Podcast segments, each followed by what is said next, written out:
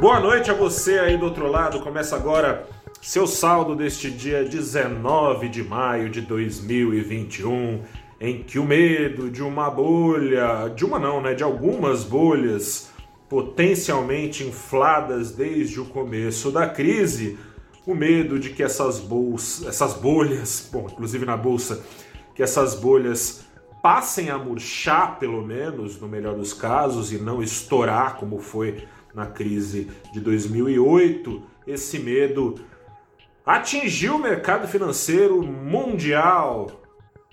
O Ibovespa, apesar disso, se segurou. O Ibovespa se segurou naquelas, né? Caiu ainda assim, tinha uma queda de 0,3% no final do dia. O dólar, especialmente, acusou essa apreensão do mercado com alta de mais de 1%, foi aos R$ 5,31. Seguinte, gente, um outro mercado fora aí dos mercados tradicionais deu a letra para os investidores do mundo que algo de estranho está é, para acontecer ou acontecia. O Bitcoin, o Bitcoin do pico atingido ontem para o piso atingido hoje caiu nada menos que 23%. Com isso, investidores no mundo olharam o dia todo ressabiados para os ativos de risco, principalmente por causa dos ativos especulativos, praticamente todos eles apontando para baixo, minério, é, petróleo, cobre, tudo para baixo. E claro, as bolsas também num mau humor total. Tudo isso por causa, e eu tenho falado aqui sempre, por causa da inflação lá nos Estados Unidos e do medo de serem retirados estímulos que vêm sendo dados desde o começo da crise, inflando uma série de ativos, estímulos esses dados pelo Banco Central dos Estados Unidos. Semana passada saiu aquele número de inflação lá acima do esperado, e já era esperado uma inflação acelerada, veio um dado indicando uma inflação ainda mais acelerada. Uh, tinha uma, uma percepção de que talvez a apreensão do mercado esfriasse hoje, porque tinha a ata do Copom para sair, ata do Copom, do Copom deles, né, do Fed, ata do Banco Central americano da última reunião de política monetária para sair. Nessa ata, de novo, foi dito que os juros continuarão zerados. Pode ficar tranquilo, essa inflação aí, calma, gente, calma, gente, essa inflação aí é temporária, continuaremos mantendo juros baixos, coisa e tal.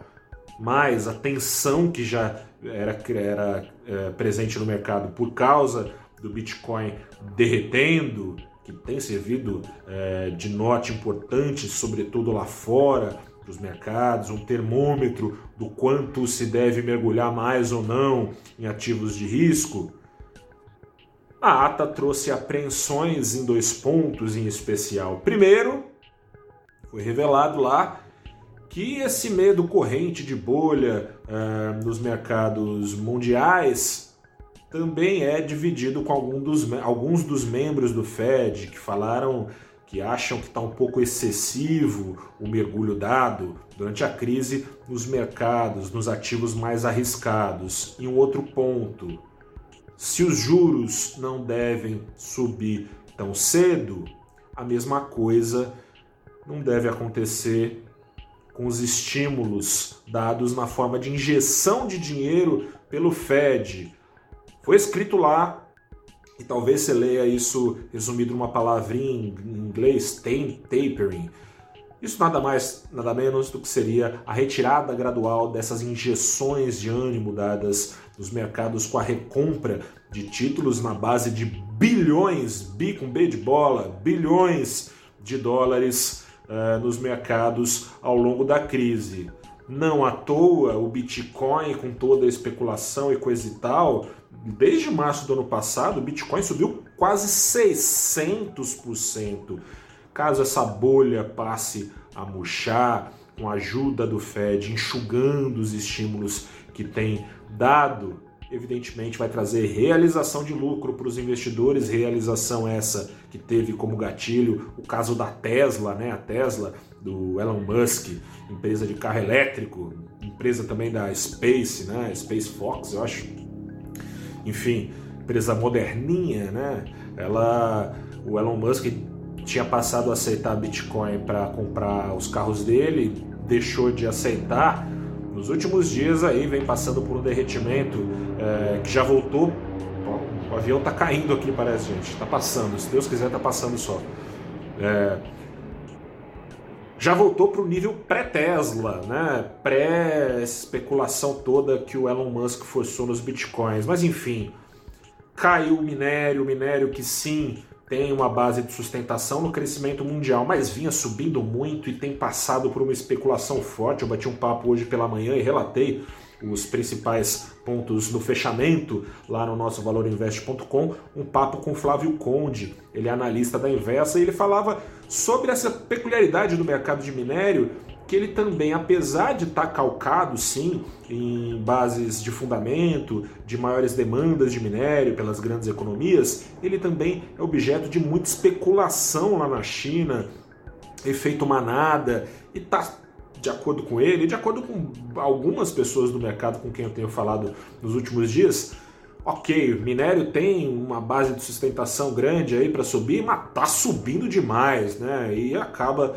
é, o mercado uma hora ou outra vendo que não é por aí não e corrigindo, corrigiu um pouco hoje o mercado, é, o preço do minério, uma queda aí de mais de 4%. Petróleo para baixo, petróleo ontem bateu o maior preço nas primeiras horas de sessão, o preço do barril do petróleo vendido lá em Londres. Na sequência começou a derreter de lá para cá, uma queda de 6%, da altura dos 70 aos 66 dólares por barril de petróleo, cobre também afundando. Aqui no Brasil, a queda foi acompanhando, a queda do Ibovespa foi acompanhando das bolsas de Nova York, mas foi mitigada, mitigada pelo quê?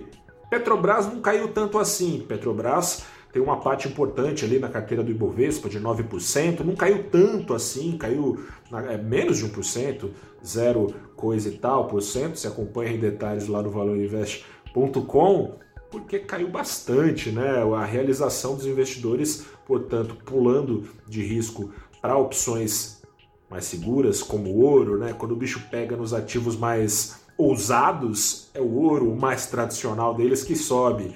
E subiu mesmo com dólar em alta. Dólar e ouro tem uma correlação negativa, quando um sobe, o outro cai. Subiu mesmo com dólar em alta o ouro. Então Petrobras não foi tão penalizado assim, não foi penalizado, que tem que é contraintuitivo até, né, uma porta importante de saída de estrangeiros do Brasil quando o bicho pega no mercado mundial, os bancões são essa porta. Mas já caiu demais também, e os bancões recentemente apresentaram fundamentos bem é, positivos até. É, uma tônica, aliás, né? Os bancos em geral não estão tendo, não nesse ano, não no ano anterior, não no outro, já faz alguns anos aqui no Brasil, um desempenho compatível com os bons fundamentos que são apresentados nos seus balanços. Isso, sinal de desconto, os investidores realizaram lucro e botaram dinheiro nos bancos que puxaram um pouquinho mais para cima ou menos para baixo o Ibovespa. E onde veio a realização? Falei, cantei a pedra do minério caindo. Caiu justamente a ação da Vale, siderúrgicas que tem dado base de sustentação de alta para o Ibovespa no acumulado do ano, agora na casa dos 3%, mas poderia estar na casa uh, vermelha para baixo, não fossem essas ações subindo no lastro do minério. Subiu tanto, por exemplo, nos últimos 12 meses a ação da Vale subiu 130%. É daí que os investidores acabam realizando parte dos lucros, desinflando um pouco e jogando para ações nada infladas, caso das ações dos bancões aqui no Brasil. Se segure na cadeira, se as bolsas, as bolhas, os, os apelidos que você quiser dar para essa inflação dos ativos, se essa inflação dos ativos começar a virar deflação, se segure na cadeira, os efeitos podem ser bem dolorosos. Grande abraço a você, fico por aqui, a gente se fala amanhã, no final do dia, ou lá no valorinvest.com, sempre por volta das 5h15, 5h30, o fechamento escrito lá com os números em detalhes de cada sessão. Saldo do dia também na nossa newsletter. Assine lá no site, você encontra onde. Grande abraço a você, boa noite, se cuide, a pandemia não acabou. Até a próxima e tchau.